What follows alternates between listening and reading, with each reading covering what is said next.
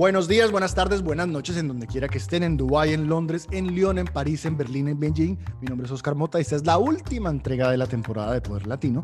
Conmigo, como siempre, el papá de Poder Latino, el hincha número dos del Colo Colo, el consumidor número uno de Parata del este o el oeste, me corrige, de Londres. El, mundo. Cristian Osvaldo Jesús José García. Hola, ¿qué tal Oscar? ¿Cómo estás? ¿Listo para el último episodio? Emocionado porque es que esta primera temporada, Cris, ha sido para mí un éxito. Sí, hemos tenido la suerte de contar con mujeres y hombres brillantes que, que, que hemos podido aprender tanto, tanto, tanto de ellos. Sí, estoy completamente de acuerdo. Y lo bonito es que esto nos da pie para hacer un montón de cosas, pero no sin antes traer a un invitado súper, súper, súper, súper especial, como todos mis súper invitados, que está en Francia. Es un colombiano que se fue a estudiar, a buscar suerte, como muchos de nosotros emigrando, y se enamoró del lugar y se enamoró, y hizo que la gente se enamorara de una idea que tiene.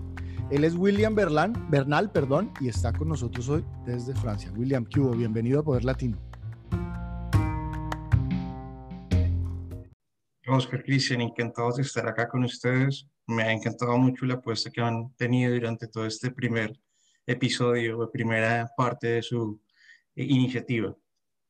No, hombre, gracias por, por, por, creerle el proyecto, por el cariño que le ha puesto al proyecto, porque para los oyentes y la gente que no, pues es que no, no, saben cómo es la historia, Cristian llegó a nosotros, eh, William llegó a nosotros con ideas y proponiendo cosas y, y, pues como debe ser. Y lo bonito es que nos dimos cuenta de, eh, Cris, cómo, cómo Poder Latino le ha dado ideas a la gente y cómo nos están compartiendo un montón. Que esto me lleva a mí a decir que nos pueden encontrar en www.somospoderlatino.com, en Medium, en donde están los blogs en Poder Latino, en LinkedIn, linkedin.com forward slash poder latino, en Instagram arroba somos poder latino. Y como nosotros somos un proyecto social, nos gusta que nos manden mensajes por las redes sociales. Yo digo siempre lo mismo, mensajes de aliento, ideas, regaños, mensajes de amor. Cuidado que Cristian es casado comprometido y niñas. Entonces metámonos en materia, señores, y hablemos un poquito de quién es William Bernal. ¿De dónde eres y por qué escogiste estudiar lo que estudiaste y de por qué te fuiste a Francia? Bueno, la historia comienza orgullosamente. Soy de Bogotá, Colombia, lo que muchos dicen rolito. La dinámica de por qué terminé en Francia es una historia bastante larga, pero al mismo tiempo muy interesante. Decidí estudiar ingeniería electrónica cuando en su momento tenía dos opciones de carrera. Uno era o ser relacionista o ser ingeniero. Y el día de la matrícula simplemente pensé en qué se necesita más en el mundo y me fui por la ingeniería.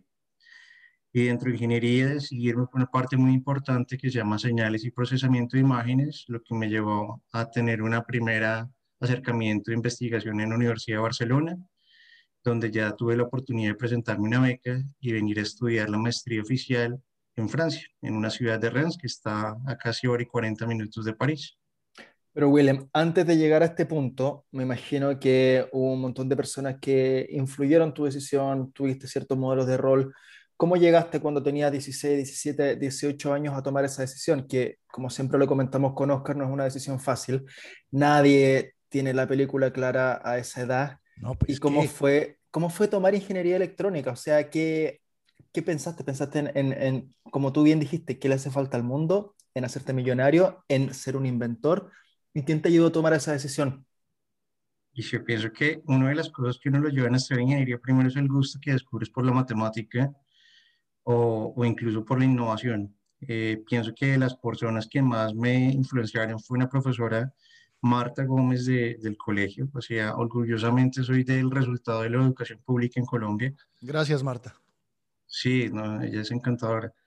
Y, y, de ahí para allá creo que ya sobre el criterio, creo que lo que me motiva era el pensar en, en innovar a través de desarrollar robots, y después de crear robots, lo que más me llamaba la atención es cómo funcionaban en esa época las primeras computadoras, que estamos hablando que hasta ahora empezaba el auge de la computación en Colombia.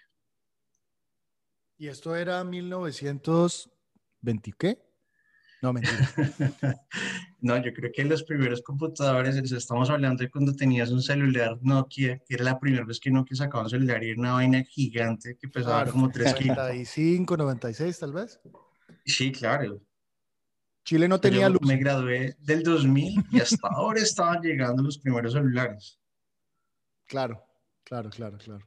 Y entonces de ahí sale esa mezcla de, pero entonces, qué bonito es, porque hemos tenido una conversación constante en Poder Latino de una pregunta que tenemos de por qué no existen marcas de talante global y por qué en la misma medida en paralelo, pero tal vez no, no, no, no tan seguro porque sí hay, no hay tantas como personas dedicadas a la innovación que tengan un perfil alto o más visible latinoamericanos. Y una de las, de las, de las respuestas que nos dio la comunidad CRIS en, en las redes sociales fue precisamente eso, falta de infraestructura de educación.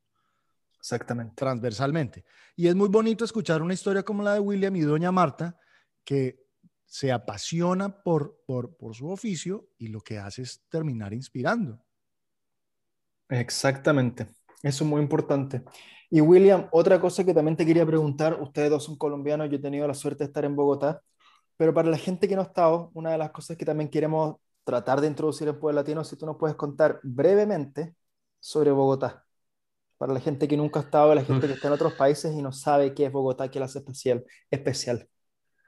Sí, o sea, digamos, de la, la forma más especial de escribir Bogotá es que se, puedes encontrar todo lo que es Colombia en un mismo lugar. Claro, que es la casa del Club Atlético Los Millonarios. y el Santa Fe, pero bueno. Entonces, sí, son los dos equipos más representativos de la capital. Eh, pero yo te puedo decir que Bogotá es el lugar donde todos los negocios prosperan, en el sentido que en una misma cuadra o en una misma calle puedes tener tres tipos de restaurantes y el fin de semana todos están llenos. Adicionalmente, es uno de los lugares que antes de la pandemia era como de los destinos para la fiesta, porque las mejores rumbas estaban en Bogotá. Y adicionalmente a nivel cultural, eh, por ser capital, encuentras demasiada variedad de personas, desde el norte eh, de Colombia, el sur, el oriente, el occidente, y todos se congregan ahí porque finalmente es el lugar de las oportunidades. Entonces pienso que Bogotá como destino cultural es muy llamativo por la riqueza, y lo segundo es porque hay plan para todos los días. Bogotá tiene, yo dije que Dubai, Bogotá tiene una, un, un apodo, Chris y William, desde hace, yo creo que lo perdí un poco en los ochentas, pero a Bogotá la llamaban la Atenas suramericana, porque el, desarrollo urbano, el desarrollo cultural, como dice William, el desarrollo eh, industrial el desarrollo de negocios estaba muy, muy a la vanguardia de lo que eran las primeras cuatro décadas del siglo, del siglo XX.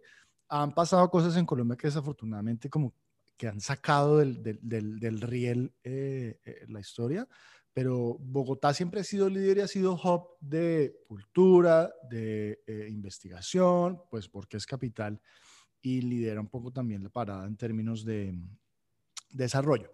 Hablando de esto del desarrollo y como bogotano, metámonos un poco más en la vida laboral, que es lo que nos interesa y lo que a la gente le interesa también es eh, conocer esa parte innovadora de William. Y queremos darle una plataforma a su idea William tiene una compañía que se llama Vipo y estamos muy curiosos. ¿De dónde nace Vipo? ¿Cómo descubre la necesidad? ¿Cómo detectaste la necesidad de la creación de Vipo? Bueno, tenemos que dejar un poco más en el tiempo. Cuando yo me presento a, una, a un llamado de Transmilenio, que es una empresa de transporte público en Colombia, ellos tenían una necesidad puntual y era que tenían un número que era desconocido para ellos de personas que usaban el sistema sin pagar lo que ellos denominan colados. Entonces, en ese momento hice el desarrollo de una aplicación que permitía el conteo de personas. Sin embargo, eh, la solución en sí para ellos no representaba después eh, una inversión. Eh, me refiero, el problema de los colados no era tan grave para ellos porque finalmente, como se tenían los contratos, no afectaba si habían colados o no se habían colados. Eso fue la conclusión del proyecto. Entonces ahí me quedó la, la, espinita, bueno, esta tecnología de poder seguir personas, de poder segmentar personas, de reconocerlas en video, en qué parte podría funcionar. Y ya cuando estuve en Francia haciendo la maestría, me enfoqué muchísimo en cómo uno podía predecir o al menos interactuar con personas solo viéndolas, solo cómo una computadora podía extraer características y de esas características encontrar solución. Entonces, después de mucho indagar y hablar con muchas empresas, eh, lo apunté a retail. ¿Por qué? Porque observaba que en la cadena de venta, cuando una persona llega a una tienda, hay mucha variedad y es muy difícil encontrar lo que necesita. Mm. Y adicionalmente hay personas que llegan a tu tienda que escogen productos, pero que finalmente no compran. Entonces, toda esa información que está en, esa, en ese journey, en el customer journey, se está perdiendo. Entonces, ahí es cuando Vipo entra a conectar las personas con las tiendas, tratando de ofrecer la mejor recomendación para ese tipo de clientes. ¿Y nos puedes contar un poco, William, sobre las tecnologías emergentes que estás ocupando? Em, yo estoy viendo en este minuto la página de Vipo y, vi cómo bien tocaste la experiencia de usuario y la inteligencia de negocios, pero ¿qué tipo de tecnologías ocupa? ¿Ocupa inteligencia artificial? ¿Ocupa, eh, cómo se dice la otra que, que estaba diciendo, computing vision? Si nos puedes contar un poco más, eso es bastante interesante, me parece, y, em, para, para, entender un poco la, la dirección y lo, lo, que hace a, a, Vipo diferente también. Sí, claro, Cristian. los modelos son inteligencia artificial, son modelos que se entrenan con un grupo de imágenes y con unas categorías Después se hacen unos reentrenamientos para que el modelo aprenda a reconocer lo que nosotros queremos clasificar dentro de la tienda. Adicionalmente hacemos preprocesamiento y postprocesamiento de imágenes, que es lo que llamamos tecnología de visión por computador. Entonces, básicamente lo que tú estás haciendo es enseñarle a un sistema, a un computador, que a través de una cámara, que es un sensor, cómo poder extraer información que termina solucionando un problema. En este caso, entender por qué los clientes no te están comprando. Entonces lo que soluciona eso son eh, posicionamiento físico de productos dentro de la tienda. Digamos que hablamos de un, hablemos de un, supermercado de grandes superficies, hablemos de un, de, un jumbo, por ejemplo.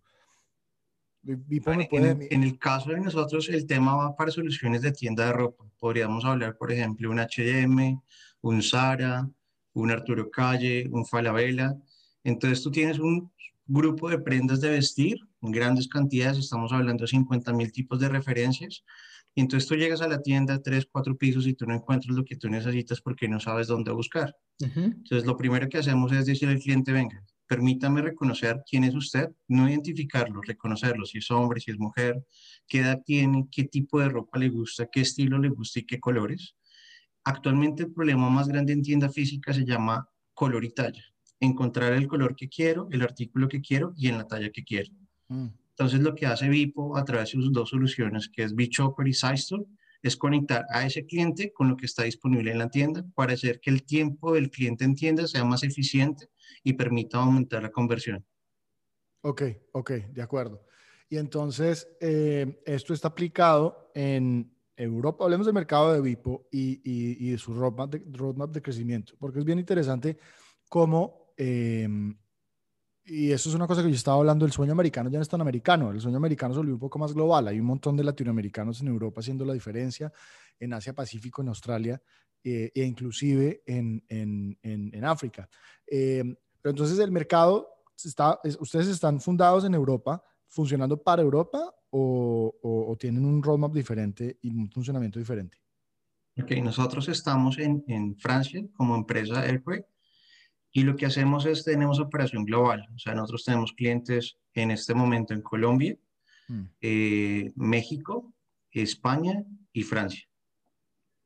Y estamos en una época, o sea, nosotros comenzamos con un programa que se llama Newman New York, ese comenzamos en febrero, lo terminamos hace dos semanas, y es esos primeros, eh, digamos, sondeando el agua para entrar al mercado americano entonces estamos empezando a generar toda la documentación, todos los requerimientos que son completamente diferentes a los de Europa para empezar a explicar los primeros pilotos eh, en junio en Estados Unidos.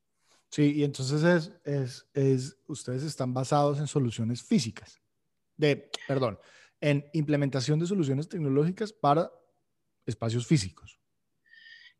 La idea comenzó con, con, eso, pero debido a la pandemia lo que llevamos a, a, rediseñar las soluciones es que se vuelve una solución omnicanal.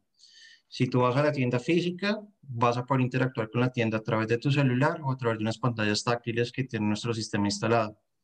Pero si es post pandemia, no te sientes cómodo muchas marcas nos han expresado que ya la, eh, la figura de vestidor se va a eliminar de la tienda, muy seguramente vas a preferir comprar desde tu casa y si entras a tu casa, igual tú vas a necesitar a alguien que te recomiende qué es lo mejor que puede comprar para lucir bien, cómo mezclarlo y también te puede encontrar la mejor talla para optimizar los recursos de tienda. Entonces, volvemos, es una solución omnicanal. Interesante. William, te quería preguntar, no sé si, me imagino que, que Oscar William han escuchado el supermercado que Amazon tiene, eh, y me estoy saliendo un poco el libreto, el que se llama Amazon Go, que lo abrieron aquí en Londres hace poco también. y, no sé si leyeron también una, una peluquería que Amazon abrió aquí en, en, Londres. ¿Una peluquería? Sí, donde no piensan hacer dinero, es lo primero Pero si Jeff Bezos no tiene pelo. Eh, imagínate, go figure. Y lo que, lo que van a hacer es que la gente se va a poder probar el corte de pelo antes de comprarlo. ¿Qué, qué te parece, eh, William, tú que estás en esta área y quizá no de manera directa, pero te toca competir con empresas donde el, el, el factor humano cada vez se va eh, como... ¿Cómo piensas que el factor humano... No sé, es como, es casi, eh, por ejemplo, te pongo el caso, la, la, escuchando a William y acá pensando en, en, lo que hace Amazon Go, tú entras a la tienda, eh, asumo que entienden el concepto, pero si alguien no lo ha escuchado, entras a la tienda con tu cuenta de Amazon, como se pasa un, un, un pasaporte o un, un, boarding pass en un aeropuerto, sabe que eres tú, tienes que tener la aplicación, vas tomando los productos, conoces el peso del producto, lo vas tirando en tu, en tu bolsa física y después sales de la tienda y inmediatamente te llega la, la boleta a tu cuenta de Amazon con todos los productos que sacaste. si, quieres, si quieres preguntar por algo, le preguntas a Alexa. Y la única interacción con una persona, eh, hay una persona que, que, trabaja en un Amazon Locker, que en el fondo te pasa productos que Amazon te pudo haber dejado eh, ahí. A, lo que voy es que no hay ningún tipo de interacción. Con el peluquero, obviamente Alexa todavía no nos puede cortar el pelo. pero ¿qué piensas? Virgen de la tijera. ¿Qué piensas tú, William, de esta, de este, de, porque al final también es como una especie de conflicto mucho más profundo, ¿no? Donde la, la, tecnología empieza a reemplazar a la persona, las personas se tienen que reentrenar, tienen que aprender capacidades diferentes. ¿Cómo percibes esto? ¿Y qué, y qué, y qué impresión tienes de, de, cómo muchos empleos se empiezan a transformar y empiezan a quedar uh, al lado um, producto de la, de la tecnología? Pues mira, en el inmediato te puedo decir que en nuestro caso con los clientes lo que nos damos cuenta es que la carga operativa disminuye para las personas, pero siguen siendo importantes, me refiero. Eh, cuando tú vas a una tienda física, lo que tú buscas no solamente comprar un producto, sino tener una experiencia. Y dentro de la experiencia ya empieza a hablar del servicio al cliente. Entonces, el servicio al cliente no es solamente decirle a una persona que debe comprar, sino brindarle que lo pueda comprar de manera fácil y ágil. Entonces, yo pienso que no es que empieces a, a, a eliminar personas de la cadena de trabajo, sino lo que empiezas a hacer, lo que tú dices, empiezas a transformarlo y empiezan a tener otros roles. Eh, por ejemplo, en las tiendas de Amazon, a diferencia de las tiendas de moda, Amazon ha tratado muchas veces generar, por ejemplo, que tú te hagas un perfilamiento 3D de tu cuerpo y a través del Amazon.com en tu caja te puede hacer una recomendación de acuerdo a tu, a tu cuerpo. Claro, como lo que, lo que tenía este e-commerce japonés, Chris, ¿te acuerdas que lo tratamos nosotros una vez, Soso, creo que se llamaba? Te mandaban un, te mandaban un vestido, te lo ponías, te hacías un perfilamiento 3D y te decían, esta es la ropa que te va a quedar perfecta a la talla. Yo lo tengo, lo tengo aquí, nunca lo abrí, imagínate. Se lo pone, la verdad, la verdad es que Cristian se mi lo pijama. Pone, se lo pone, se lo pone, se para frente al espejo y él mismo se hace el perfilamiento 3D. Y eso es bien interesante lo que dice, lo que dice William Chris, hablando ya en serio, hablando, eh, hablando. Yo, yo, lo veo, yo lo veo desde dos perspectivas. Eh, uno, la carga moral que tiene eh, pedirle el exceso de datos al, al, cliente, porque entonces el que no sabe los da, pero el que sabe dice, ¿y usted para qué quiere, usted para qué quiere hacer un, un perfilarme la cara? ¿Para qué? ¿Usted para qué quiere preguntarme estos datos? ¿Usted dónde los va a usar? Y, y allá, y, y, allá hoy voy a tener una pregunta de eso, eh, tengo una pregunta de eso, William. Y yo también estoy 300% de acuerdo con William que esto no va a reemplazar porque, digamos, desde el punto de vista del, de, del fundamento del negocio de William y de Vipo, lo que se puede ver y lo que se lee del producto es, yo vengo no a quitarle el trabajo, sino a hacerle la vida más fácil para que usted pueda preocuparse por lo importante. Yo aquí le quito un montón de carga y le quito un montón de peso. Lo que está haciendo el señor Jeff Bezos y otras es, yo no quiero contratar gente porque yo necesito reducir mi, mis costos operacionales para hacer más platica. Y si tengo menos gente, pues mejor. Y si Alexa me resuelve el problema, divino, ¿no? Mi pregunta, William, entonces en eso es, ¿ustedes cómo manejan el tema del, porque como están operando desde Europa, ¿cómo manejan, ustedes el tema del GDPR y de la data? Para los que no saben, los que nos están oyendo por primera vez, GDPR es una legislación europea que trata acerca del cuidado de la data por parte de, de, personas corporativas, de personas jurídicas, y nos protege como ciudadanos eh, digitales, entre comillas, del mal uso de nuestros datos. ¿Cómo, cómo, cómo hace Vipo, cómo hace William con, con ese tema? Ok, nosotros somos eh, Compile GDPR, significa que nosotros no manejamos ningún tipo de datos sensibles, o sea, nuestros datos son totalmente anónimos.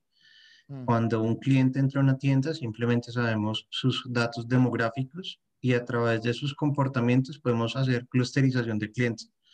¿Por qué? Porque obviamente no todos los clientes quieren que cuando llegues a una tienda te diga, hola Oscar, ¿cómo estás? Bienvenido, porque vas a decir, me están siguiendo. Entonces lo que buscamos es ser lo menos invasivo con el cliente, pero al mismo tiempo tratar de con esos pocos datos que tenemos del cliente, ser muy precisos en las recomendaciones. Claro. Bastante interesante y bastante importante también, porque como bien decía Oscar y como dices tú, no todos quieren, eh, no sé, esa, esa especie como de invasión, esa especie de, de sensación de que se sabe todo de ti, que la, bueno, aunque yo pienso que la privacidad es una ilusión, pero ese es otro tema. 100%, no, no, no, y estamos de acuerdo, pero, pero eh, yo abogo y, y, y, de acuerdo mucho con, con, negocios como, como Vipo y como lo que hace William, y abogo por la transparencia, decirle, oiga, yo tengo, este es mi modelo de negocio y es un negocio y los negocios están hechos para ser productivos, están hechos para hacer plata, punto. Y usted como usuario tiene que entenderlo, pero yo utilizo su, la data que usted me está dando, yo la utilizo para esto, para esto y para esto. Clarito y, y upfront. No que te vayas enterando que, que, exacto, que te persiguen, como dice William. Hola, Oscar. Estaba, anoche soñaste que te comías un brownie. ¿Por qué no te compras este whisker, este esto que te revuelves y este polvo que con este chocolate es brownie? Dices, mierda, pero ¿qué está, qué está pasando? Hay, una serie que no sé si están viendo en, en Disney Plus que se llama Next, donde justamente se habla de todo eso y es una, es una serie donde la inteligencia artificial se hace muy inteligente y trata de matar al mundo. Pero, ese es otro tema. Ese es otro tema. William, te quería preguntar un poco sobre tu carrera antes de llegar a Vipro. Nos desordenamos un poco, pero la conversación está muy interesante. Tienes una carrera donde, eh, si la puedo dividir en, en, la puedo dividir quizás en tres etapas. Eh, tuviste una, una, etapa muy temprana donde, donde trabajaste eh, en, en, la parte más ingenieril y después te pegas un salto a trabajar en el alero, en el alero de universidades. Tú mencionaste la, la, Universidad de Barcelona, después pasa a la Universidad de Rennes, mi francés es malo, pero no importa, ahí tú me corregirás. Y hay una tercera etapa donde eres emprendedor y te desmarcas un, un poco del mundo de la, de, la, de la, academia como investigador. ¿Nos puedes contar un poco cómo ha sido tu, tu evolución profesional desde ser empleado, sumarte a la academia y después ser emprendedor? Sí, yo creo que la, la, historia profesional comienza que en su momento también estuve viviendo en Estados Unidos, entonces, como todos en algún momento creo que eh, pasaron por el primer trabajo, creo que dishwasher, de lavaplatos, y también he pasado a manejar áreas de negocio de empresas reconocidas. Entonces, sí, efectivamente hay momentos donde uno comienza eh, a hacer trabajo dentro de empresa, empiezas a entender las dinámicas de cada negocio y yo creo que no importa qué tipo de trabajo tengas, siempre llegas a las mismas conclusiones.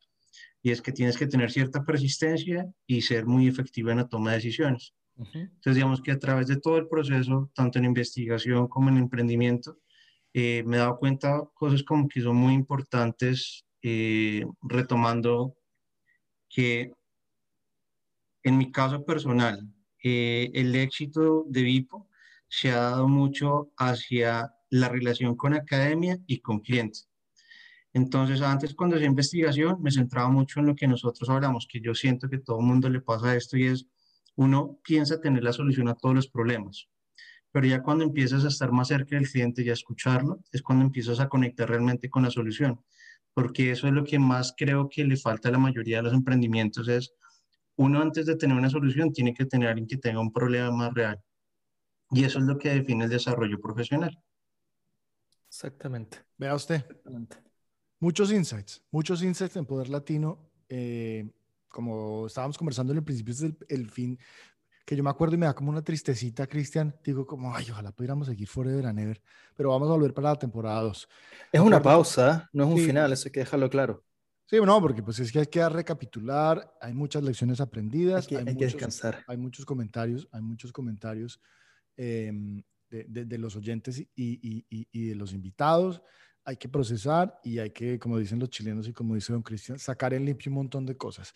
Recordar a los oyentes que nos pueden escuchar en www.somospoderlatino.com, en donde pueden encontrar todo este contenido maravilloso y este conocimiento que estamos creando. En LinkedIn, poderlatino.com, forward slash poderlatino. Eh, en Instagram, arroba somos.poderlatino. Y pues por supuesto el podcast lo tienen en todas las plataformas habidas y por haber. Con nosotros William Bernal y continuamos hablando un poquito de la experiencia, ya que está hablando todo esto de, como de la perfilación personal desde la, desde, desde, desde, repito, valga la, la, la redundancia, la experiencia de vida.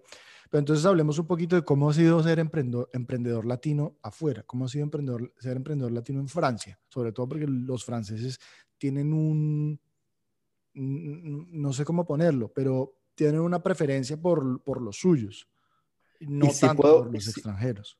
Y si puedo agregar algo a la pregunta de Oscar, y aquí te pongo en el, en el asiento caliente, ¿por qué Vipo no partió en Bogotá? ¡Boom! Uy. Ok. No, la, la, la, respuesta es muy sencilla. Nosotros partimos en Francia porque recibimos un apoyo de un millón de euros a través de dos universidades y una empresa privada.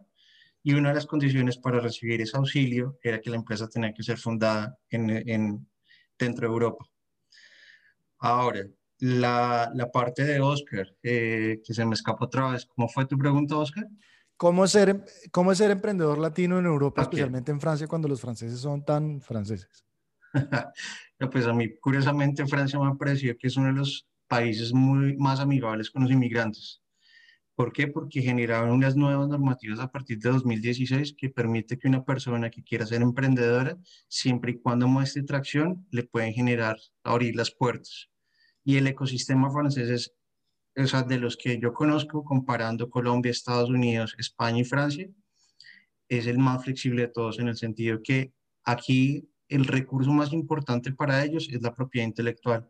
Entonces, cualquier persona que les pueda representar un desarrollo tecnológico, eso se transforma en que alguna otra empresa va a querer comprar esa tecnología y por consiguiente inyecta dinero dentro del país. Claro, claro. Ven el valor, ven el valor del intelecto, no importa el color, no importa cómo suene, no importa dónde venga. Ahora, sobre ese mismo tema, William, uno de los puntos que más tocamos siempre es la fuga de talento. Y, acá la pregunta es, ¿por qué no tuviste esa capacidad de, inversión de la academia en alguna universidad latinoamericana? ¿Qué piensas que le falta a Latinoamérica para que alguien como tú se vaya a Francia y que no sea capaz de levantar la misma cantidad en su ciudad natal? Bueno, yo te digo que la gran diferencia entre Latinoamérica y Europa es la relación que tiene la academia con la industria en Latinoamérica la, academia se dedica a enseñar, pero anda muy desconectada de las necesidades de industria, cosa que no pasa en Europa. En Europa, vuelvo a ver, es como una empresa se acerca a una universidad con un problema y a través de un profesor se genera toda una línea de investigación. Pienso que eso hasta ahora en Colombia está empezando a mejorar, que a través de entidades como Impulsa, Colciencias, empezaron a juntar esas dos partes del, del negocio.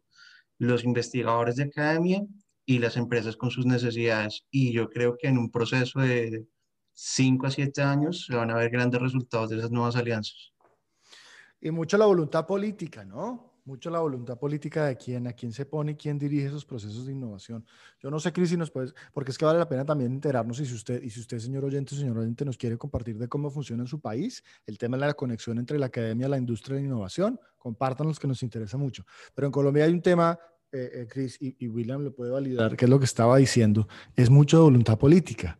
Entonces, había una pelea, me acuerdo hace unos años, porque en Colciencias, Colciencias es ese instituto encargado en Colombia de la innovación, la investigación y el desarrollo de conocimiento para eh, aplicaciones em, productivas, querían poner a una persona que no tenía ni el, el 5% de la experiencia requerida para el cargo, pero era asociada con el que en ese entonces era presidente de la República. Y eso fue, pues, fue un tema muy polémico. Al final la persona se puso ahí y Colciencias fue decreciendo, decreciendo, decreciendo en su rol de influencia. Y en este entonces, yo que estoy desde afuera, lo digo, yo no soy científico ni soy muy inteligente tampoco, pero innovación en Colombia, poquita a poquita, y entonces por eso estamos perdiendo en Colombia gente del cerebro y del talento y del talante de William, que se tiene que ir a otros países a hacer negocios y después volver con el nombre de decir somos una empresa francesa y ahí sí me imagino que Arturo Calle le compra, me imagino que Jumbo y, y, Falabella le compran porque pues esa es otra historia. Y William, si nos puedes contar un poco también juntando un poco toda la conversación que hemos, que hemos, que hemos tenido, tienes planes de crecimiento, hablaste de México, pero tienes planes de, de, establecerte fuerte en Latinoamérica. ¿Qué viene para Vipo? ¿Qué te gustaría? ¿Qué, qué desafíos ves de, de derechamente entrar en, en, en, Sudamérica como empresa? ¿Qué te gustaría que pasara pues con Vipo en el futuro? Pues nosotros queremos ser una de las cinco soluciones más importantes para retail. Eso es como el objetivo más grande. En cuanto a empresa, en este momento somos cinco personas. La idea es que para final de este año ya seamos 10 y para el 2022 estar con el 7% del mercado a nivel global en cuanto a tiendas de ropa. En desarrollo, ahorita estamos trabajando con una empresa colombiana que se llama Touch para ver si podemos desarrollar una opción o una solución para el tema de poder encontrar la talla para ropa interior de mujer, que es uno de los grandes retos que tenemos ahorita en la mesa. Qué buen problema. Y, sí, es, es bien interesante porque no es tan práctico, pero si hay, porque fácilmente una persona que ordena una prenda de ropa interior, si te quedó mal, perdiste porque no la puedes devolver. Y ahí es un tema, y es un tema también de, de, de, experiencia de marca, porque dice, me, pedí, la, pedí la talla que yo creo que era, que no era, así la haya pedido mal, y dice, no, pues esta marca me estafó porque me mandó la que no era.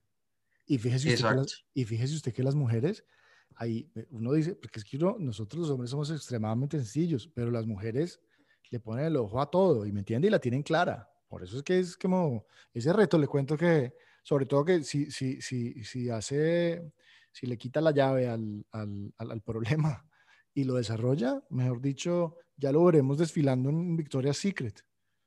Uy, sí. Oye, me quiero, me quiero desordenar porque último capítulo tengo una pregunta que me surge y perdón. Bueno, vamos. William, ¿por qué fuiste a Colombia a buscar desarrolladores? Hemos conversado con Valentina, hemos conversado con Manuela, hemos conversado con Carlos Sierra y aparentemente Colombia se está transformando en un, en un, en un hotspot de desarrolladores de software de alta calidad. ¿Tengo razón? ¿Estoy perdido? ¿Nos puedes contar un poco por qué fuiste a Colombia, no fuiste a la India o a Polonia o a Ucrania? Bueno, pues te digo, curiosamente nosotros no tenemos desarrollador, bueno, tenemos una persona que trabaja en el área de marketing en Colombia, Conozco los ingenieros, obviamente todos mis compañeros de universidad son excelentes ingenieros y te puedo decir a través de compañeros, el talento de desarrollo en Colombia es por el nivel de formación que se le exige a los ingenieros. Digamos, un ingeniero en Colombia ah, gasta tres años entendiendo la complejidad algorítmica antes de ponerse a hacer código. Yo creo que eso hace que la calidad sea muy buena.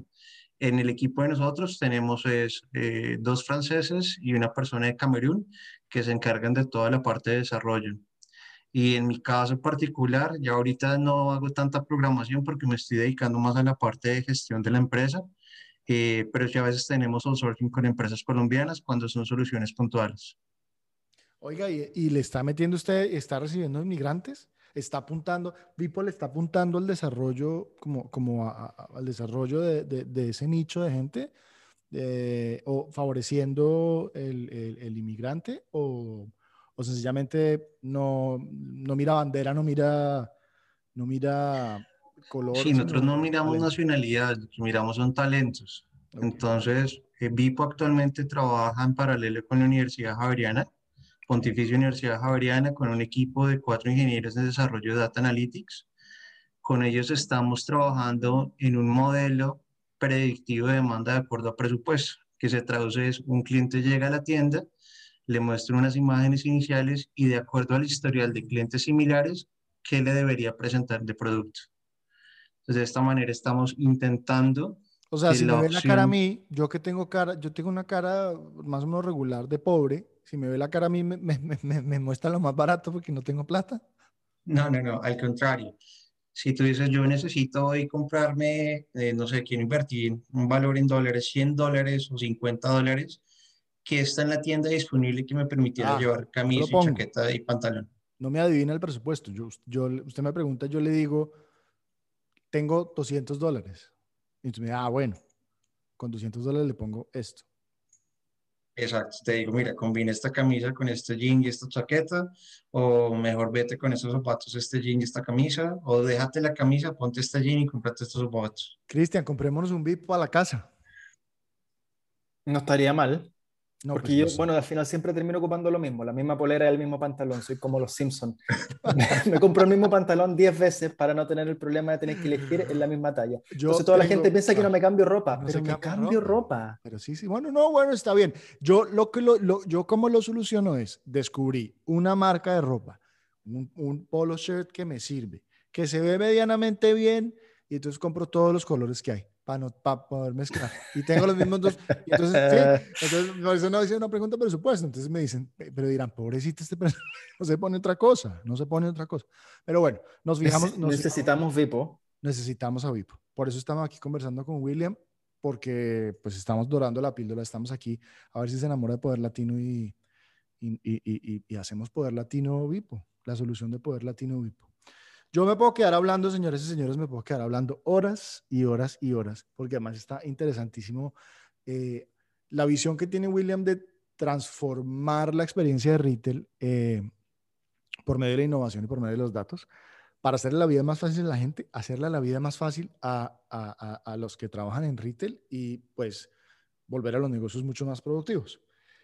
Yo, William, siempre cierro eh, con tres preguntas pero hoy, vamos a hacer dos, porque para podernos extender, porque para, pues, si tenemos que hablar más, hablamos.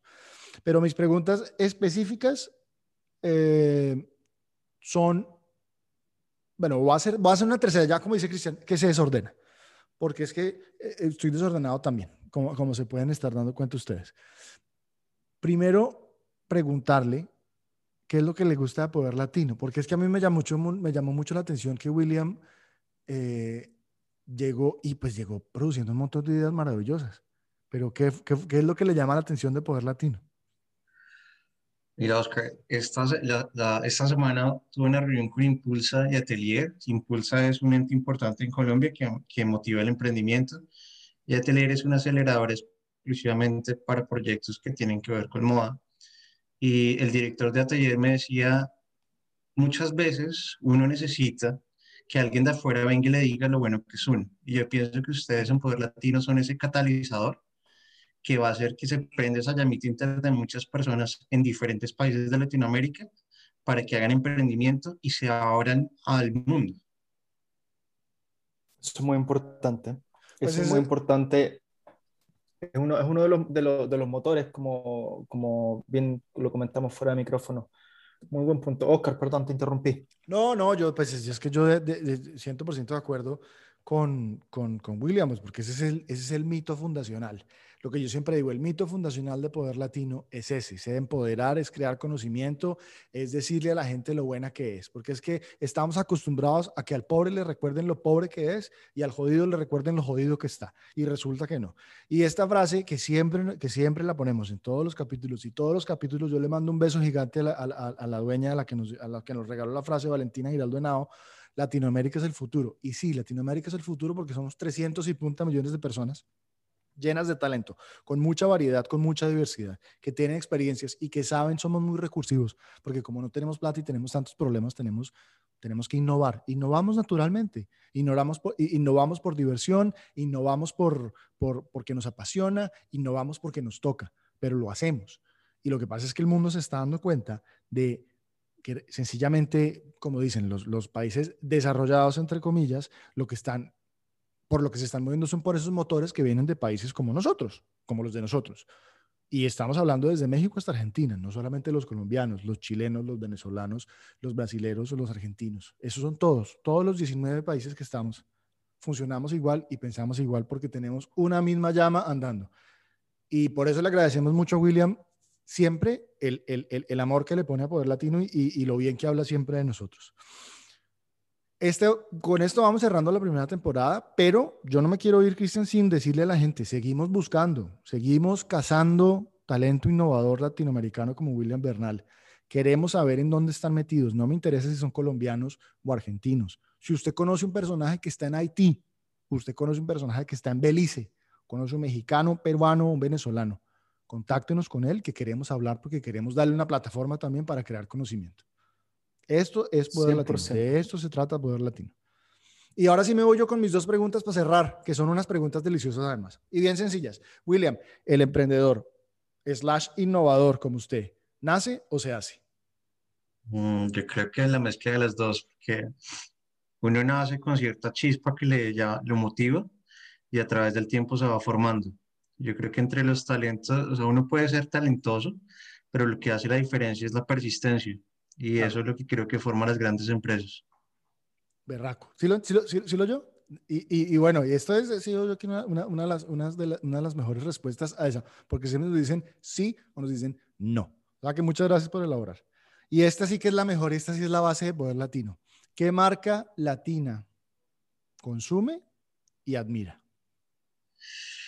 Hmm, son tantas, pero voy a hablar de las que conozco y que son colombianas y que me ha sorprendido cuando ya las tomo como clientes, de la capacidad que tienen para competir con empresas eh, a nivel de Inditex. Entonces diría que Arturo Calle, el grupo Jet Punto Blanco y Falabella las representativas de la moda, Cristian, en, en, en, Colombia. Y allá sí te venderían, te venderían camiseta y pantalón en Arturo Calle. Con variedad, como yo, te compras todos los colores. divino.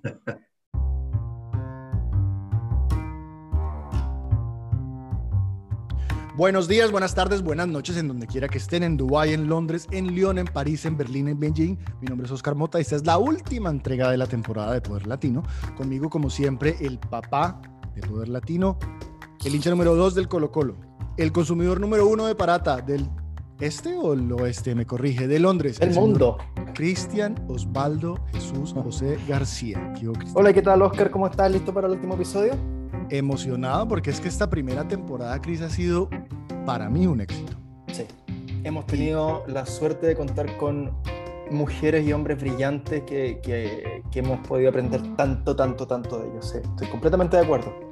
Y lo bonito es que esto nos da pie para hacer un montón de cosas, pero no sin antes traer a un invitado súper, súper, súper, súper especial, como todos mis súper invitados, que está en Francia. Es un colombiano que se fue a estudiar, a buscar suerte, como muchos de nosotros emigrando, y se enamoró del lugar y se enamoró, y hizo que la gente se enamorara de una idea que tiene. Él es William Berlan, Bernal, perdón, y está con nosotros hoy desde Francia. William, ¿qué hubo? Bienvenido a Poder Latino.